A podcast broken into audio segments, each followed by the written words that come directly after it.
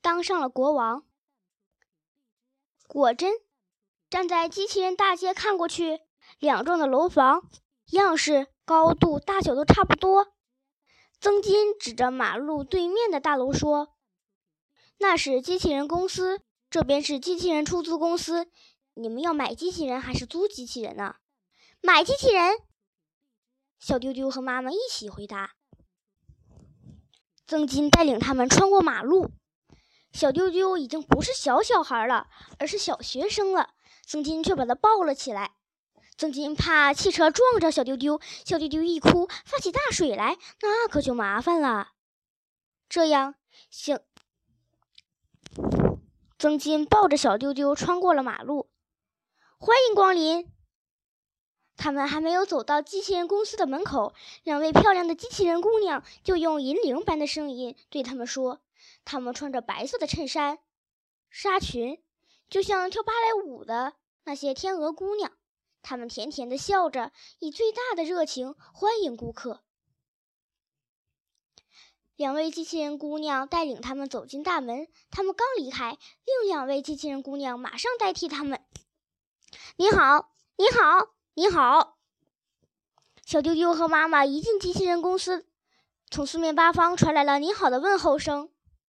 原来橱窗里都站着机器人，他们很希望被顾客买去，所以都向小丢丢和他的妈妈热情问候。这些机器人有男有女，有老有少，有高有矮，有胖有瘦。你要买什么型号的机器人？机器人姑娘问。小丢丢和他的妈妈一时答不上来，请光临样品室，仔细挑选。机器人姑娘彬彬有礼，小丢丢和妈妈都点点头，朝样品室走去。一路上，小丢丢的耳朵里不时传出“你好，你好”的问候声。当然，小丢丢很有礼貌，机器人说一声“你好”，他马上点一下头。还没有走到样品室，小丢丢的头颈已经发酸了。你好，你好，你好，没完没了的问候，没完没了的点头。小丢丢的脖颈酸极了，幸亏走过了长长的走廊，看到了样品室三个字儿。小丢丢心想：这下不必再点头了。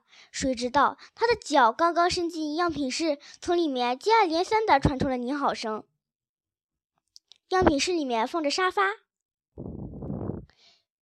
机器人姑娘还端来了热茶，显然这是专门为人顾客而准备的。亲爱的国王，请随意挑选吧。国王，小丢丢是国王。机器人姑娘做了这样的解释：有位名人说过。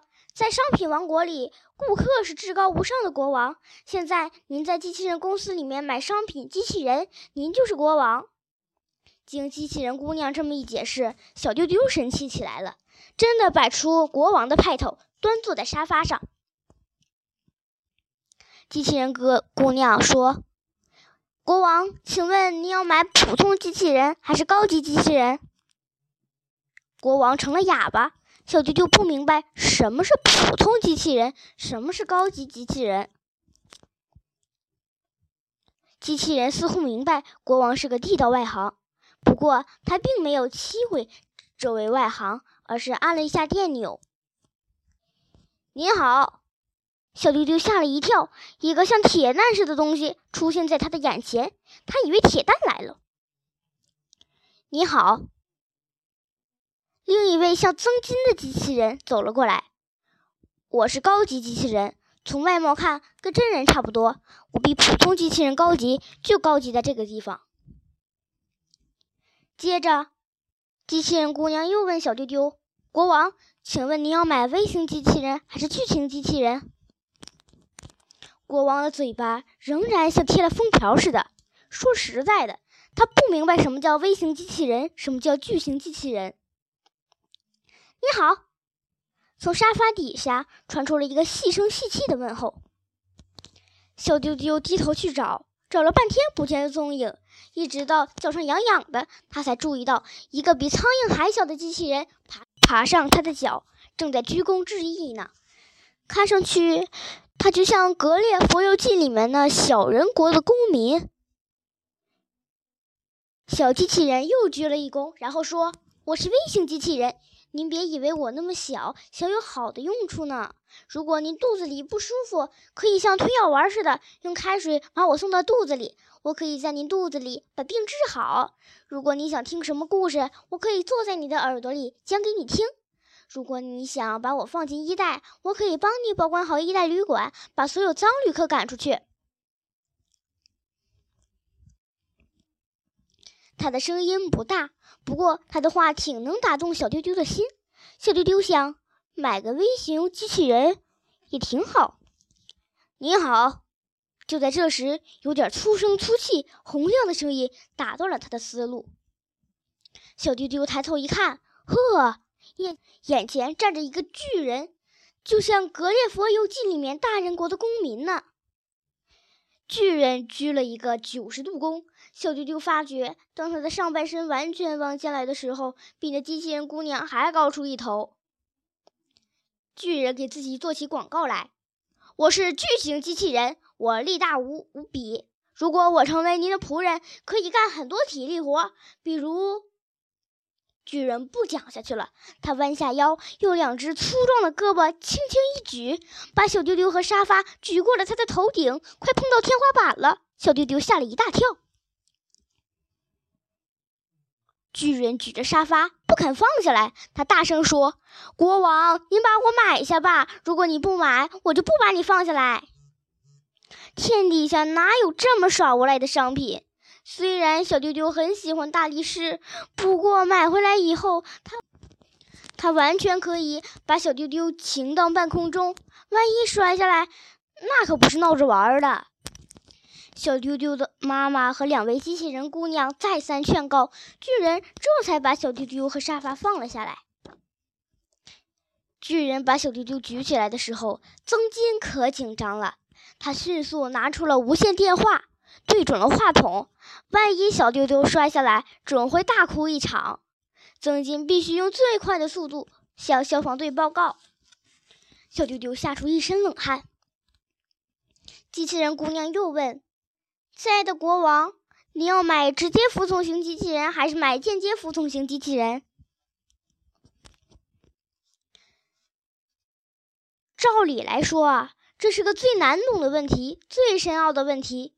机器人姑娘以为这一次要仔仔细细的向国王解释一番，出乎意料，这一次国王迅速的做出了回答。我不要间接服从型机器人，一千个不要，一万个不要，我要的是直接服从型机器人。为什么说的这么干脆呢？因为他记起爸爸昨天说过的话：铁蛋是间接服从型机器人，而小铁是直接服从型机器人。幸亏爸爸把那关于机器人的天机泄露给小丢丢。要不再买一个铁蛋过来管他，那那不成了走了个猴子，又来了个姓孙的，半斤八两。小丢丢沉默了半天，说了这两句话。机器人姑娘一听，明白国王的意思，立刻说了声：“间接服从型的机器人回去。”顿时，样品室里传来了各种各样的再见声。没一会儿，走了一半，剩下来的都是那些直接服从型机器人。不过，这样的机器人也有很多。买普通机器人还是高级机器人？买微型机器人还是中型机器人，或者是巨型机器人？买男机器人还是女的机器人呢？小丢丢又记起爸爸的话：机器人公司的规矩跟服装公司可不同。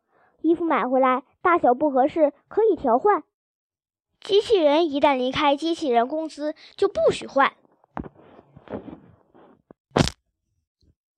为了慎重起见，小丢丢想征求妈妈的意见，谁知妈妈是聋子的耳朵摆样子的。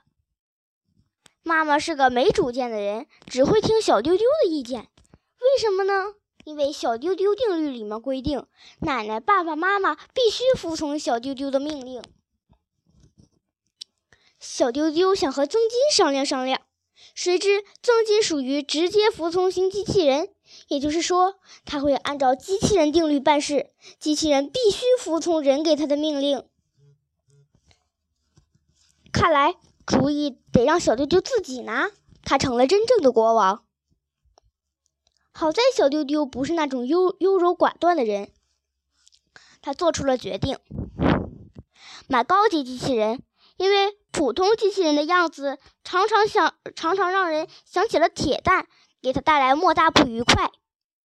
买中型机器人，因为微型机器人太小，干不了多少事儿；巨型机器人呢，又太大，万一把它举到半空中就麻烦了。买女的机器人。也许女的机器人脾气会好一些，不会欺负小丢丢。这样，小丢丢挑了商品，不是别人，正是两个机器人姑娘中的一个。小丢丢的妈妈付了钱，办好了机器人户口。按照规定，谁家买了机器人，机器人的户口就要迁迁于到这家的户口册。迁户口时，要填好机器人姓名。那位机器人姑娘只有编号，没有姓名。编号是 L 型八三零二二。你给她取个名字吧。妈妈说。小丢丢想了一下，说：“她笑起来像铃铛一样，就叫小玲玲吧。”于是妈妈便在户口册上写上了“机器人小玲玲”。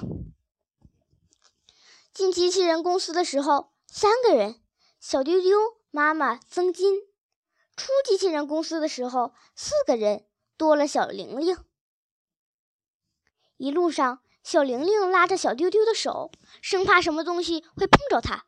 曾金像个保镖，紧跟在他的后面。小丢丢的妈妈松了一口气，因为小丢丢有了小玲玲照顾，她轻松多了。曾金挺负责的，一直小丢丢走进家门。